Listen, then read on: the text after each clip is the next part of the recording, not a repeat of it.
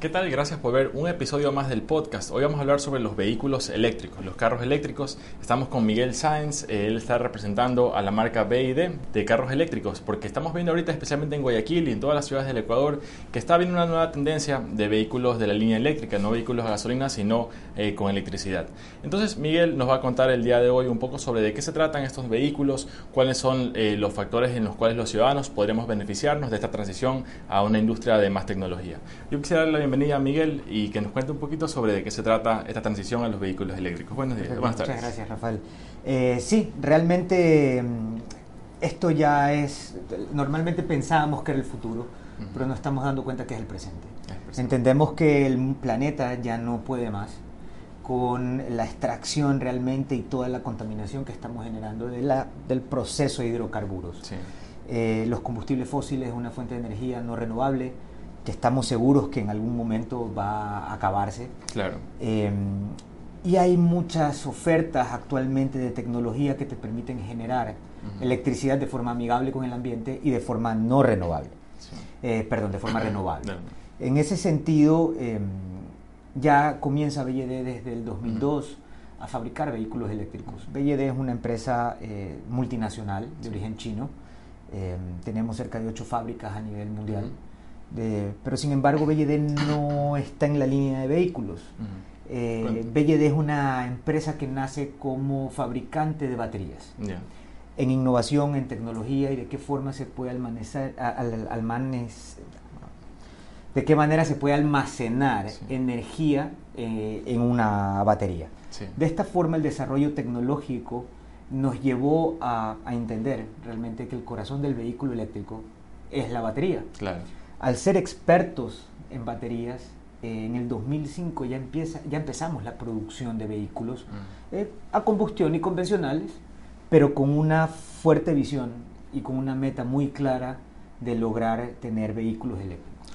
Eh, la ventaja en este sentido, dentro de, unas, dentro de las líneas de producción de BYD, eh, está nuestra línea de automotriz, donde ya cada vez menos estamos produciendo vehículos convencionales y cada vez más estamos produciendo vehículos de nueva generación, los híbridos de nueva generación, que son los enchufables, y mm. vehículos 100% eléctricos. De eso nos podrías comentar un poco para las personas que tal vez nunca se han subido a un carro eléctrico, yo de hecho no me he subido, ¿cómo serían las diferencias eh, de una, cómo serían las diferencias en a manera de cargar el vehículo o en general los cuidados que deberíamos tener para que todo vaya de manera correcta con una tecnología que de pronto no lo conocemos mucho en nuestro medio todavía? Sí, bueno, eh, en este sentido... Eh, eh, es un vehículo mecánicamente similar. Eh, obviamente por tener eh, condiciones de un motor eléctrico es un vehículo mucho más potente, es un vehículo bastante amigable para manejarlo en este sentido. y esto realmente ha sido lo que ha llamado mucho la atención, porque sobre todo en el transporte público estamos acostumbrados de que el usuario es el pasajero y no pensamos que el primer usuario es el conductor. En ese sentido, pues eh, lo hemos podido ver, lo hemos podido visualizar eh, con la empresa Saucin, que es el que estamos haciendo las pruebas actualmente en Guayaquil, y con el Corredor Central Norte en Quito. Em, ya realmente estamos entendiendo de la comodidad y el beneficio del usuario en este caso. Por otro lado, los temas de carga, por ejemplo. Eh, bueno, son vehículos que están conectados a redes eh, eléctricas en este caso, en nuestros puntos de carga, por ejemplo, en el caso de los taxis, que tenemos 36 taxis ya rodando en Loja, marca BD, de un proyecto de 50, eh, nuestros taxis tienen un cargador en casa. Este cargador es de 220, eh, hay tarifas especiales para los vehículos eléctricos en este caso.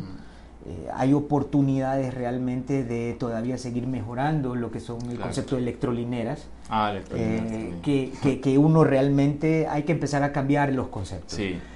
Es un vehículo eh, que realmente es muy cómodo, silencioso, cero contaminante. estamos claros que como usuario siempre estamos esperando una mejora en el servicio del transporte público.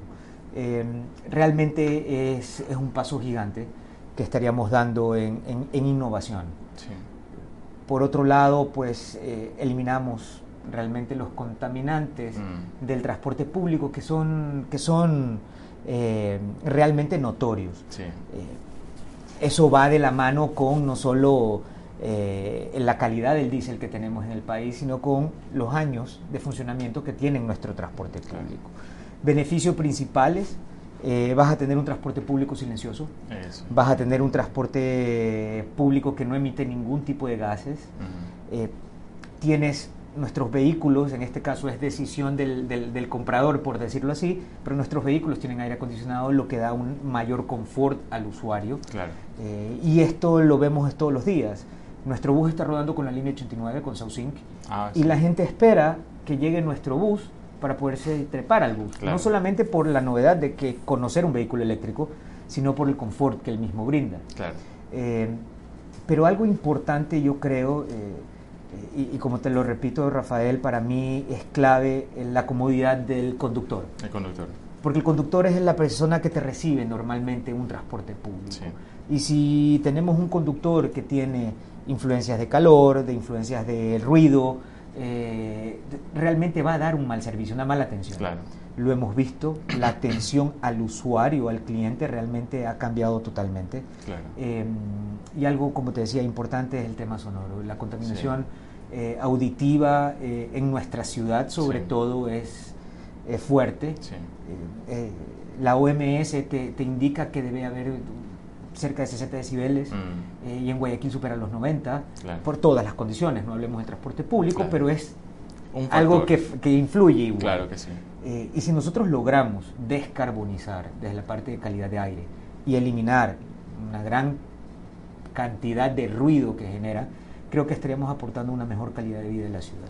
Claro que sí, y también eh, al orden de la ciudad, porque muchas veces es verdad, eh, un transportista, una persona que maneja el, bus de transporte público, si está en un entorno laborable que, tiene ciertos factores negativos, por ejemplo el calor, que es, muy, es, uno de los principales.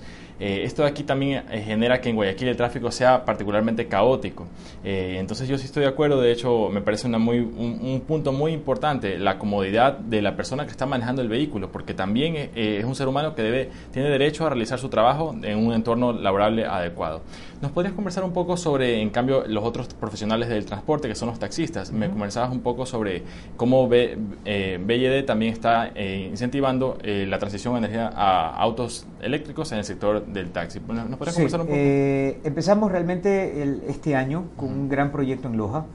El alcalde Bolívar Castillo emitió una ordenanza el año pasado donde Loja, como siempre, pionera en temas ambientales, eh, quería entrar con conceptos de movilidad eléctrica. Em, se creó una cooperativa privada, eh, de los, fueron formadas por migrantes realmente retornados a Loja, entonces tiene un enfoque social muy interesante, pero el alcalde Castillo tuvo la visión de también incorporarle esta visión ambiental. Siendo Loja un referente latinoamericano en reciclaje, Actualmente gran porcentaje del consumo de energía que necesita Loja se produce en Villonaco, que es un parque eólico de fuentes renovables. Eh, cae muy bien el concepto de movilidad eléctrica. Y en este sentido, pues eh, hay una cooperativa privada, Ecotaxi se llama en Loja, que da servicios dentro de la ciudad. Eh, y realmente 36 de los 50 vehículos son nuestros, son BYD.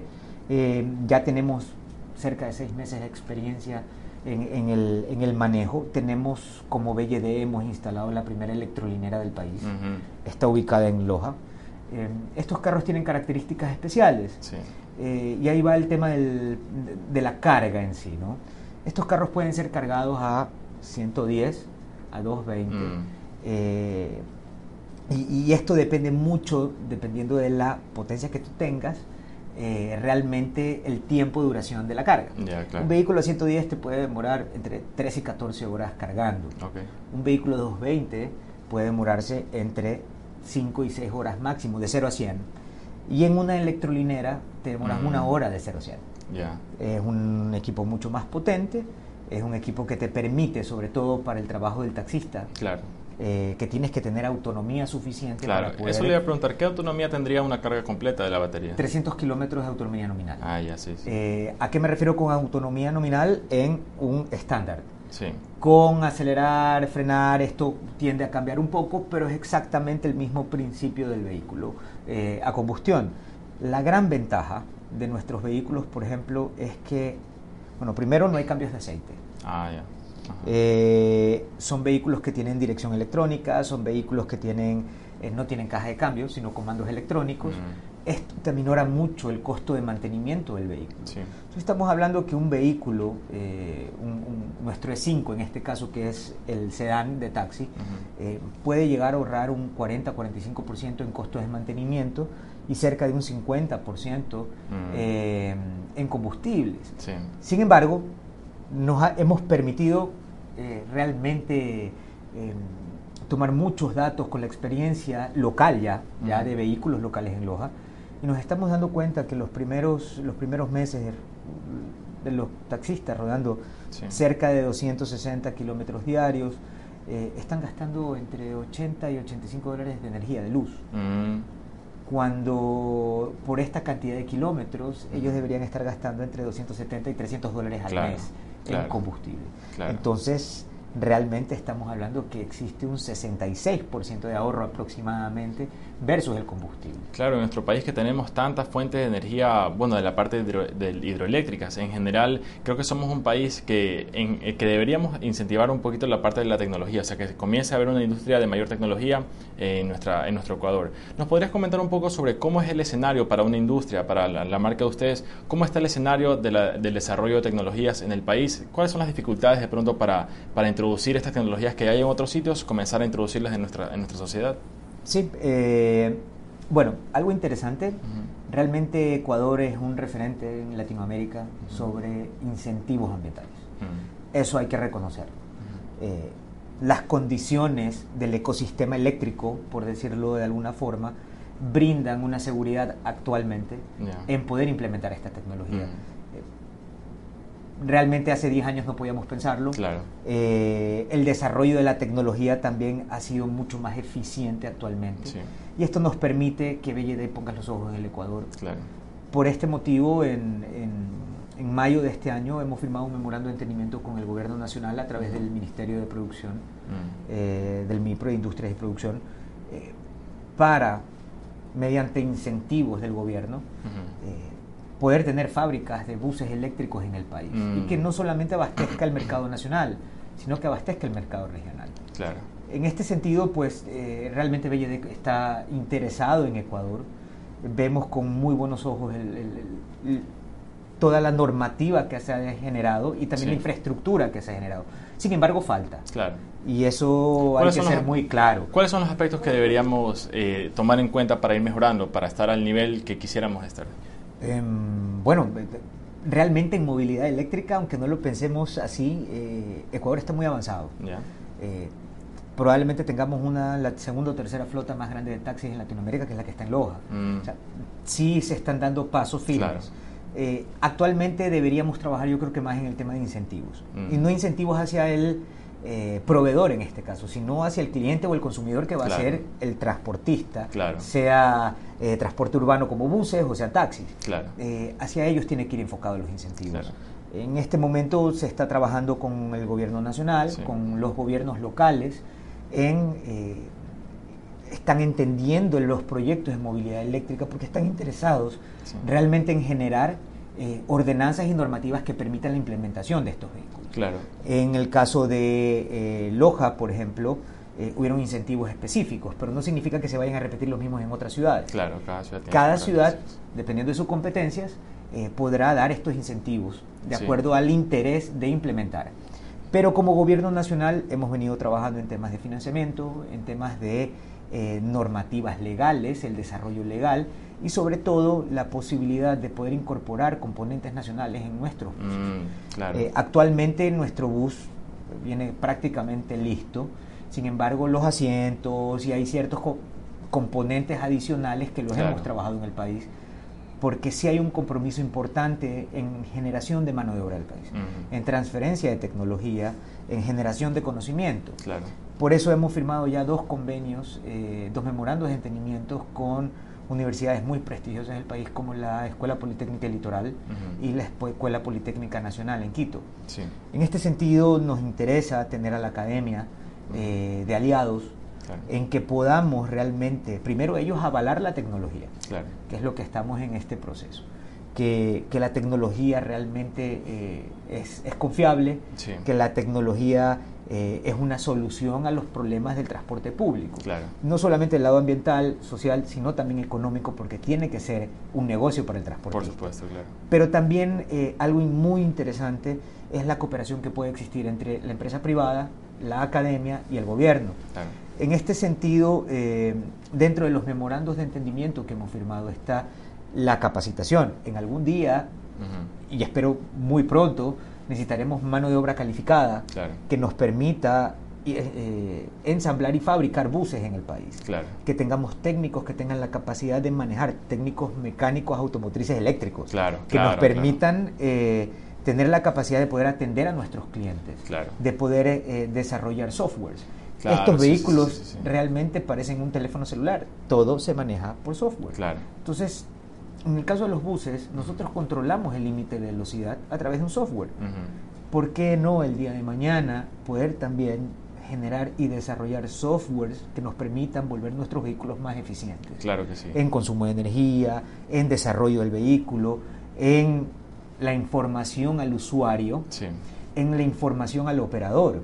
Entonces, realmente estamos interesados no solamente en generar este vínculo en el país y venir y poner una fábrica, sino de generar mano de obra, de generar realmente empleo, pero generar conocimiento. Claro, y también eh, eh, yo creo que es una oportunidad para los jóvenes para darnos cuenta cómo en el futuro realmente lo que va a ocurrir en 10 años, en 20 años, depende de nosotros prácticamente prepararnos para que en Ecuador también se pueda generar ese tipo de tecnología, sea infraestructura o sea software, que también es un área muy vasta para desarrollar. Eh, también quería preguntarle un poco sobre el tema ambiental, porque veo que eh, hay mucho enfoque en la parte de transporte público. ¿Qué tiene de especial el transporte público que habría que incentivarlo, tal vez más aún que el transporte privado, o sea, que los vehículos privados? Eh, ¿Por qué incentivar el transporte público beneficiaría aún más al medio ambiente que incentivar los vehículos privados? Bueno, creo que todos tenemos la experiencia de ir atrás de un bus en cualquier ciudad del país y creo que, no es nada agradable mm. en ese sentido. Eh, en ciudades eh, como Quito, por ejemplo, por, poner un ejemplo, donde la altura afecta el movimiento de estos gases, eh, tú ves que el, humo que emanan los buses se queda en el ambiente por mucho tiempo. Y eso genera enfermedades. Eso genera, eso genera no solamente en, temas de salud, en temas de calidad en general de vida del del, ciudadano, ¿no? Hasta en temas de salud mental, la contaminación auditiva estresa bastante. O sea, cada vez que uno escucha un, un, pitazo, sea, o también, por ejemplo, el ruido del motor, que también los buses especialmente tienen un ruido muy fuerte, todo esto se sabe que genera excitación del sistema nervioso simpático, o sea, la adrenalina comienza a liberarse y se lo asocia con enfermedades incluso cardiovasculares, o sea, mientras más ruido y contaminación eh, del aire hay en la ciudad, se ha asociado con mayor incidencia de este tipo de enfermedades. Entonces, creo que es un factor muy importante para tomar en cuenta, tal vez uno no lo conoce, y pero está poco a poco comenzando a llegar esta tecnología. Algo importante, emisiones de CO2. emisiones de CO2 Estamos hablando que el CO2 es uno de los gases más eh, importantes dentro del calentamiento global y que más influyen en el calentamiento global. Eh, nuestros buses no emiten absolutamente nada. Sí. Algunas preguntas que me han hecho, el tema del electromagnetismo, por ejemplo. ¿Qué, ¿Qué, pasa? Eh, bueno, la ventaja de BLD es que toda su cadena de, de investigación y desarrollo uno de los laboratorios más grandes de electromagnetismo está en nuestra fábrica, más grandes del mundo, está en nuestra fábrica. Entonces nosotros aseguramos que tanto el medio ambiente o el entorno no genere algún problema a las baterías o el sistema eléctrico y viceversa. Claro. Entonces, en este caso, nuestros buses son 100% seguros. Eh, preguntas que me han hecho, el tema del agua, llueve, el carro claro, ¿qué pasa? Eh, eh, hay muchas dudas y justamente por eso hemos traído los vehículos. Claro. Para que la gente pueda ir eliminando estos mitos, pero sobre todo viendo los beneficios. Claro. ¿sí? beneficios, como te comentaba, en temas respiratorios, en temas de no emisión de gases de efecto invernadero, lo que desde la parte política debe interesar mucho. Si bien al transportista, como, como empresario del transporte, debe importarle que su negocio le vaya bien, que sea rentable, dando un buen servicio, dando una buena atención, también el sector público, en este caso los diferentes niveles de gobierno, están interesados en brindar una mejor calidad de vida a sus ciudadanos. Por ahí va el tema. Eh, realmente es una gran oportunidad, eh, como ecuatoriano lo digo, eh, es una excelente oportunidad que tenemos, sobre todo por las condiciones que brinda el país en este momento. Y estamos realmente muy emocionados de estar acá. Sí. ¿Nos podrías hablar un poco sobre el futuro del transporte, sea público o privado? En otros países se ven, se están comenzando a ver carros semiautónomos. ¿Nos podrías hablar un poco sobre cómo tú ves el futuro de la transportación aquí en nuestro país? Bueno, con mucha esperanza, la verdad. Sí. hemos tenido la gran oportunidad de, estar muy cercanos con transportistas, con presidentes de federaciones, de asociaciones de transportistas de los cuales han visto con muy buenos ojos realmente la implementación de esta tecnología. Eh, ellos son conscientes. Eh, ellos son conscientes de que hay una problemática y que esto puede llegar a solucionar. ¿Qué es lo que estamos viendo a nivel mundial? Países como eh, Francia, como Inglaterra, el mismo China, Japón y algunos países más en Europa. Alemania es uno de ellos, siempre liderando el tema ambiental, pero ya no solamente hablamos de la parte de gobierno, sino empresas fabricantes de vehículos que te dicen que a partir del 2030 o 2040 van a dejar de producir vehículos a combustión o que usen combustibles fósiles. Claro. Esto nos está dando una señal muy clara. El futuro es la movilidad eléctrica. Que la tecnología va a ir desarrollándose y va a ir avanzando, por supuesto. Probablemente todavía no falte mucho. Claro. Y es un paso importante. Pero ya es el momento de empezar a aprender. Claro. Porque si no lo hacemos ahora y no nos interesamos en este tipo de, eh, de tecnologías, después va a ser muy tarde. Claro. Y creo que tenemos una gran oportunidad de ser líderes en Latinoamérica, eh, no solamente en Sudamérica, sino en Latinoamérica, de hablar de movilidad eléctrica cuando tenemos una sobreoferta de energía actualmente. Mm. Entonces, eh, hay una excelente oportunidad. Es el mismo principio del concepto de la energía, de la cocina a inducción. Ya, ¿Cuál era la, la, idea en ese momento, que es lo que percibimos nosotros? Cambiar por una fuerte renovable, que es eh, la energía eléctrica por el GLP que era importado. Claro. Estamos seguros y conscientes, eh, tenemos los números, los datos. Eh, un bus en una vida útil de 15 años es subsidiado cerca de 200 mil dólares mm. en el diésel. Además de esto, nosotros no fabricamos diésel. Claro. Tenemos que comprar diésel afuera. Claro. Esto es salidas de capital. Claro. Esto es todo un manejo financiero económico que es una relación directa entre más buses eléctricos yo tenga, menos diésel tengo que subsidiar, menos diésel tengo que importar. Y no solamente va de la mano de los combustibles, sino de los lubricantes. Mm. Que no nos olvidemos, esos lubricantes deben tener un proceso de manejo de desechos, como un manejo de desechos especial. Pero desgraciadamente no tenemos el control en todo el país. Y hemos visto cómo fuentes de agua pueden ser contaminadas muy fácilmente por por estos aceites. Acordémonos que un litro de aceite puede contaminar mil litros de agua. Claro. Entonces va, hay muchas, muchos temas relacionados. Nuestras baterías eh, nos diferenciamos realmente del resto de fabricantes. Es primero porque nosotros no tenemos un modelo. Nosotros tenemos 27 modelos de vehículos eléctricos que van desde autos particulares, autos para taxis, buses de diferentes tamaños, eh, camiones de diferentes tonelajes, de, de capacidad de tonelaje, volquetas, montacargas, mm. grúas para puertos. Entonces, hemos logrado el desarrollo de la tecnología en un concepto transversal de movilidad, no en tratar realmente de acoplarnos a una moda y sacar un modelo para contentar un segmento del mercado. Claro. BYD está enfocado en revolucionar la movilidad a nivel mundial. Eh, y en ese sentido estamos enfocados. Sí. Yo te quisiera preguntar, eh, ya para ir concluyendo el programa, ¿hay algunas limitaciones actuales, sea en la tecnología, eh, para el desarrollo de los carros eléctricos? O sea, ¿hay algunos puntos que de pronto son todavía cuellos de botella para, la, para llegar a mayor escala en este sentido? Em, yo creo que actualmente todavía tenemos el tema de las autonomías. La autonomía de los vehículos, realmente por nuestra tecnología, en la batería, nuestra batería de hierro fosfato, mm. nos permite tener unas distancias o una autonomía mayor, una capacidad de almacenamiento mayor, mm. donde se distribuye mejor en el tiempo. Em, nuestra batería, por ejemplo, tiene una vida útil de 15 años. Mm. Em, perdón, tiene una vida útil que a los 15 años todavía tiene una capacidad de almacenamiento del 70%.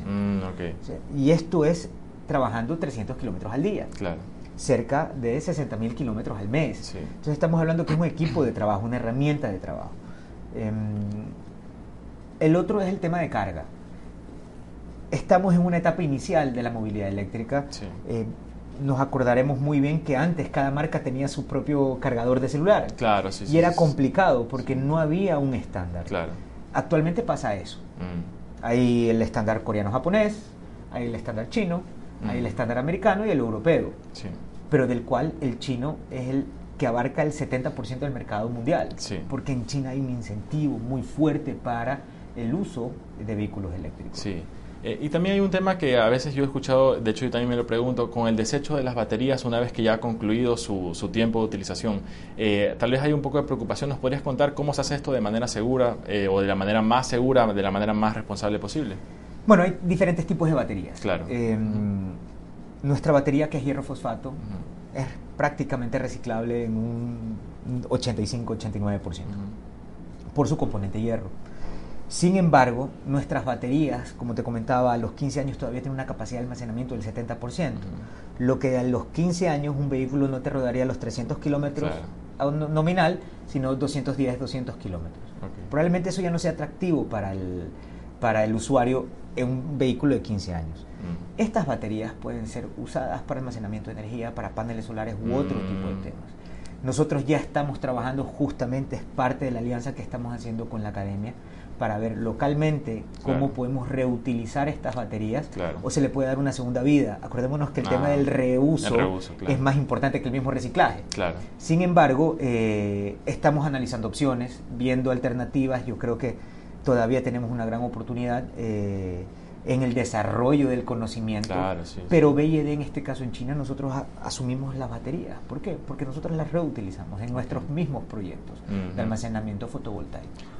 Es interesantísimo cómo en el futuro parece que todo está en la clave de la energía eléctrica e incluso en la parte autosustentable. O sea, estamos hablando, yo he visto modelos, por ejemplo, de casas eh, que plantean que en el techo, todos los techos, todas las tejas van a ser paneles solares, las cuales podrían ir conectadas a una batería que esté en la sala del hogar.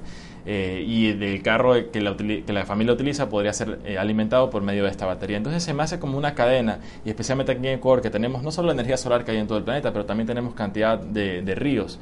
Entonces se me hace como que tenemos una, un, un, gran campo para desarrollar eh, y más que nada los jóvenes. O sea, de pronto para dar un mensaje final a los jóvenes, ¿cómo, ¿qué tú le dirías a un joven que de pronto está interesado en ser ingeniero, está viendo que se están desarrollando todo este tipo de tecnologías y de pronto está interesado en el futuro en comenzar a emprender este camino profesional?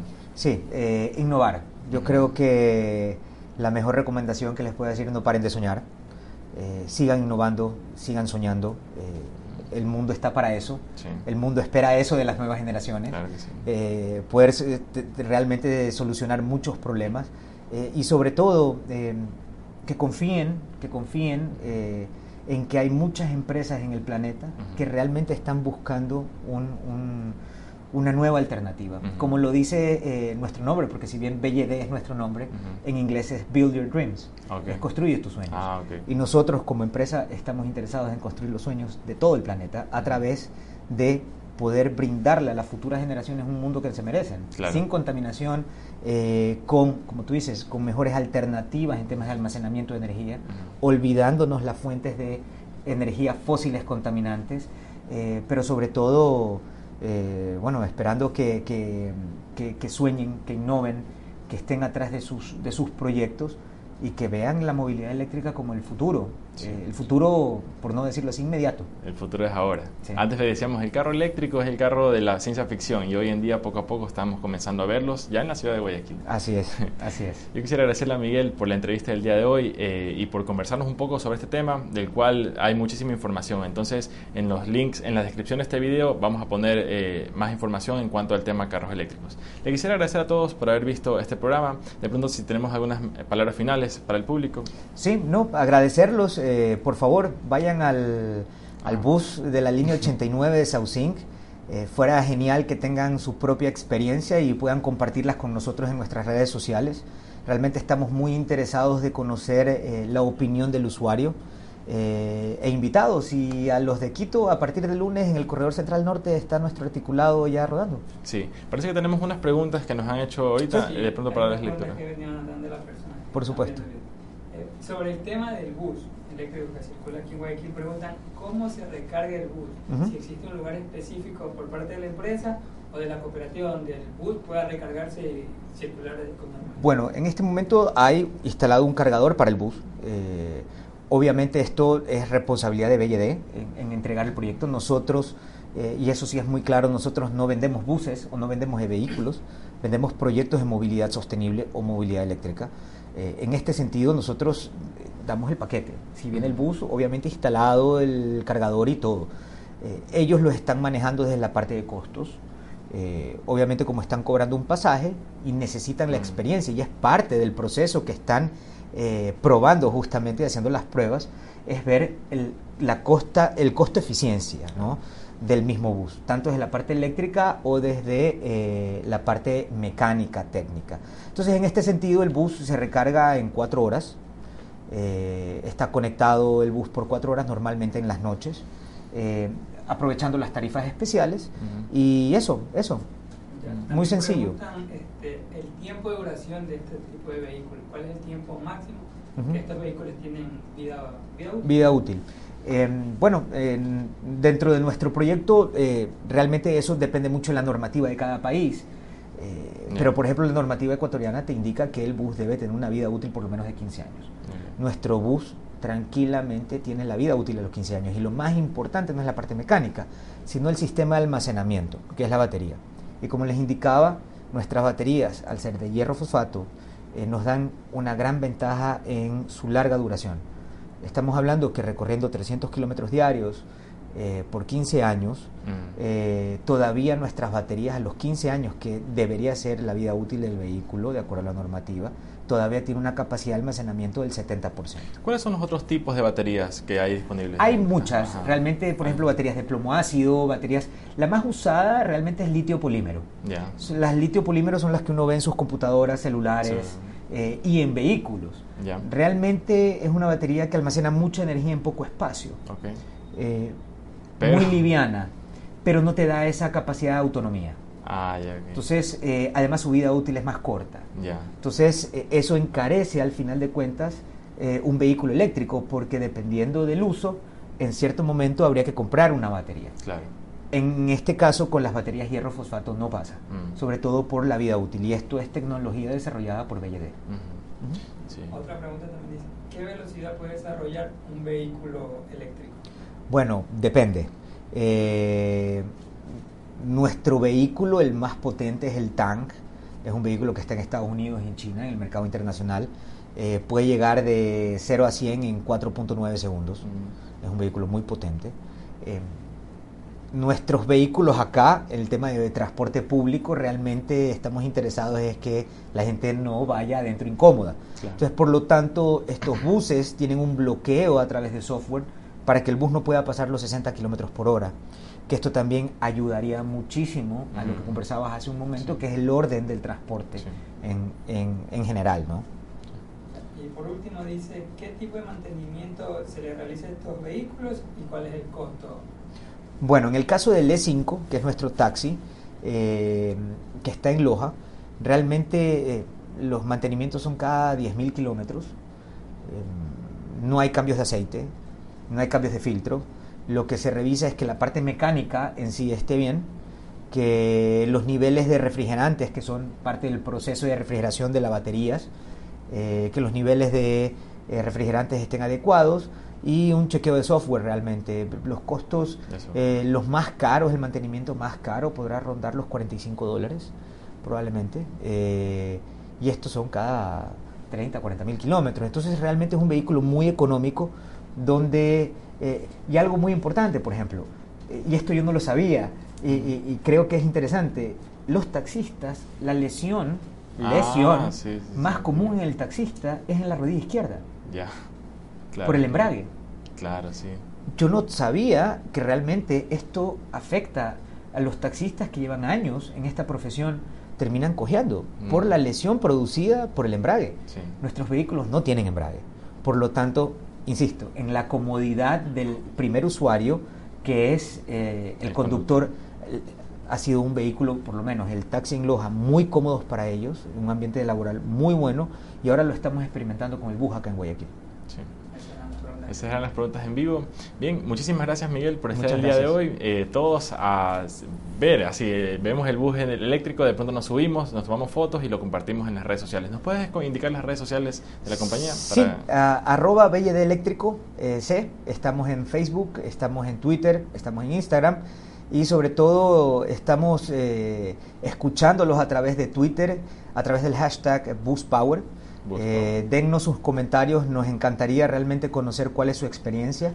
Eh, y eso, y apoyemos a la movilidad eléctrica y a empresas como Saucink y como el Corredor Central Norte que están buscando realmente dar un mejor servicio a la ciudadanía en mejores condiciones ambientales y sociales. Así es. Muchísimas gracias. Entonces, eh, con esta información damos por concluido el episodio y espero que haya sido del, agrado para los, para los espectadores. Muchas gracias y nos vemos en un siguiente episodio.